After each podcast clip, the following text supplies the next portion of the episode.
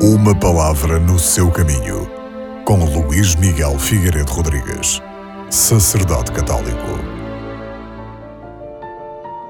São Paulo aos Colossenses, que vamos escutar na segunda leitura deste domingo, diz-nos que quando domina as forças do universo, o ser humano tem por vocação colaborar na obra criadora de Deus, completando-a. O universo, então, transforma-se como que espelho de Deus. Mas só Cristo é a imagem perfeita do Pai. Deste modo, todas as coisas do universo e o próprio homem encontram nele, em Jesus Cristo, o único meio de reconciliação.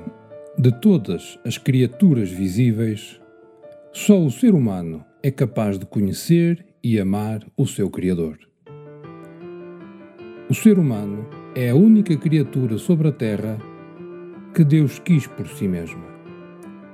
Só o ser humano é chamado a partilhar, pelo conhecimento e pelo amor, a vida de Deus. Porque é a imagem de Deus, o ser humano possui a dignidade de pessoa.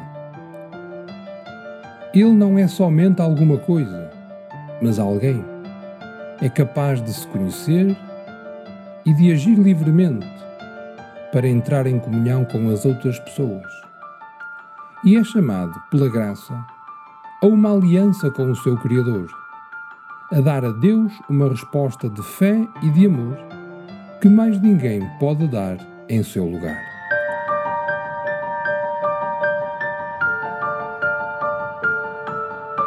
Uma palavra no seu caminho.